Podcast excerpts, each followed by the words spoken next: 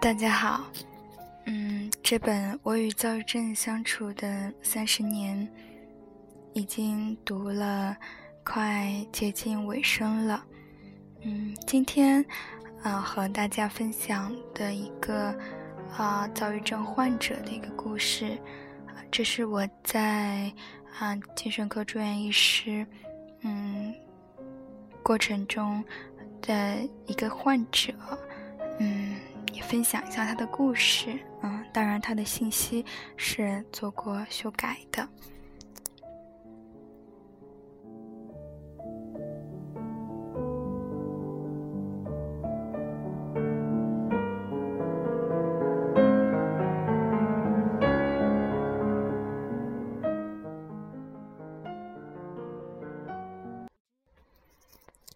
情绪的过山车。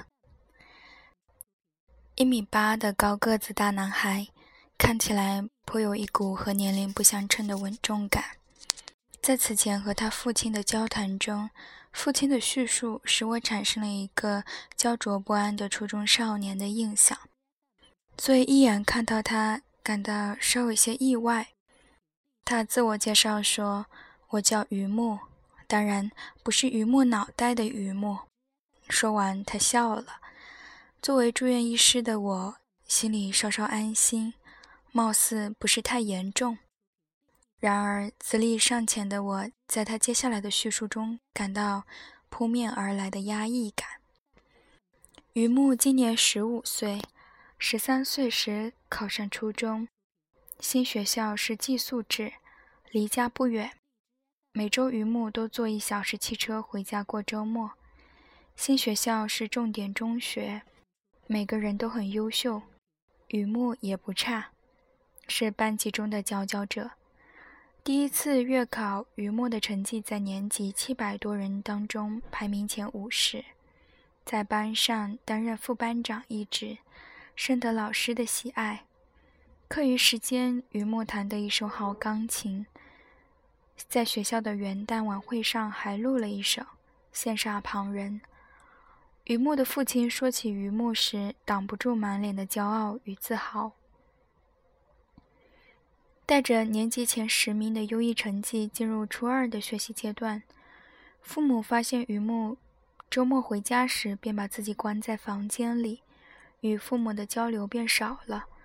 母亲有时端水果进去，看到榆木躺在床上看着天花板，喊他，他也不应声儿。虽然有点担心。但是想着上初二了，学习压力也大，便把空间留给榆木自己，不多打扰。吃饭时，榆木也没精打采的，问他怎么了，他也说不出原因。以前榆木回家总喜欢弹一段喜欢的曲子，而现在光听到几个按键音便沉寂了下去。父亲有些着急，担心影响了学习，可怎么办？和儿子谈了几次，都不知道他到底发生了什么。一个月过去了，父亲便接到榆木班主任的电话，得知榆木已经一周没有去上课了，就连新学期的第一次月考也没有参加。父母急匆匆赶往学校，看到榆木躺在宿舍的床上，迷迷糊糊看到父母的身影，榆木突然大哭起来，呜咽着说。我不想活了。榆木父亲心一沉，脑子里第一个想法是，孩子病了。我问榆木，当时的你是怎样一种状态？榆木回答说，情绪非常低，对一切都没有兴趣，什么也不想干，就躺在床上，脑子什么都想不了，绝望感特别强烈，就觉得一切都没有希望了。想过自杀，但是就连自杀的力气都没有。那种感觉太难受了。每天五点就醒，醒了之后就是绝望，觉得这一天天要怎么熬啊？我问有什么原因吗？雨墨说，后来我也想过，可能是学习压力太大，但是我也不知道怎么就这么严重了。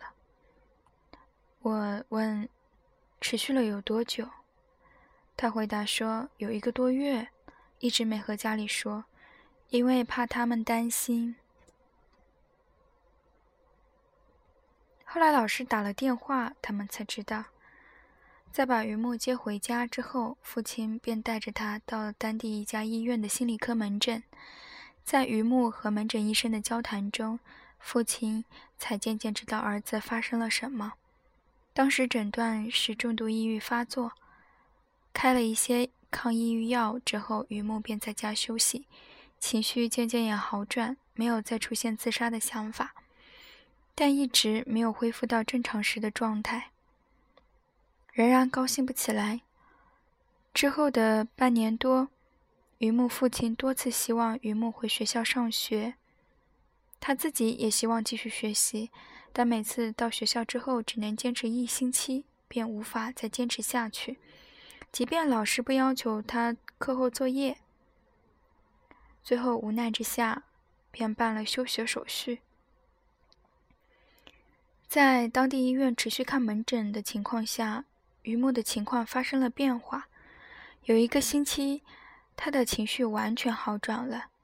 他形容说：“我满血复活了，变得信心满满，有很多计划，想看很多书，脑子运转的飞快，精力旺盛，都不需要睡觉，一晚上睡两个小时就够了，弹一整天的钢琴也不觉得累。”父母开始时觉得孩子病好了，高兴的不行。但又觉得不对劲，一向不和父母顶嘴的榆木，会因为母亲喊他吃饭而发怒，甚至摔盘子。于是再次去医院门诊，医生询问情况后调整了治疗方案。我问之后怎么样了，他说从那以后，我感觉自己的情绪一直处在不稳定的状态，有时高，有时低。情绪低的时候，就像最初犯病时的那种感觉，就是对什么都没有兴趣，怎么也高兴不起来。平时喜欢看小说，看完也没有愉快的感觉，但是没有当初那么严重。情绪高的时候就特别有自信，觉得自己能做很多事，但是很明显的一点就是变得很容易生气，一点小事都能引爆我，有时候摔东西。感觉自己情绪不受控制了，最近半年更加明显。周一到周三情绪就很低，周三过后情绪好转，到周五情绪就很高，周六日情绪平稳一些，周一早上一醒情绪就跌得很低，就这样一直循环，感觉就像坐过山车一样。这种感觉太糟糕了，有时候我都不知道。明天会是什么样的情绪？嗯，经过主任和上级医生看过榆木，确诊是一个双向障碍，目前为混合状态，调整了治疗方案。第三天，榆木说，这一年多第一次觉得自己的情绪稳定下来了，感到心里很平静，睡觉也睡得特别好。我也为榆木感到高兴，在住了一个月以后，榆木嗯情绪平稳的出院了。虽然不知道他嗯现在的情况怎么样，但是双向情感障碍，也就是嗯一直在分享的这本书提到的躁郁症，嗯是是一个终身的疾病，也经常复发。也需要长期的服药的治疗。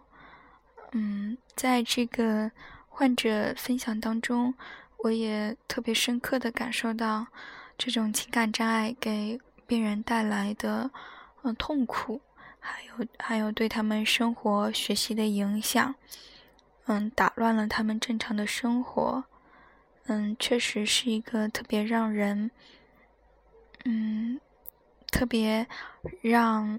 人们，嗯，带来很大的损害的一个疾病，也需要社会对情感障碍的更多的认识。嗯，希望将来的科学进展能够为这个疾病，嗯，带来更多的治愈的希望，回到正常生活的可能。嗯，这就是嗯今天我个人的分享。嗯，祝大家晚安。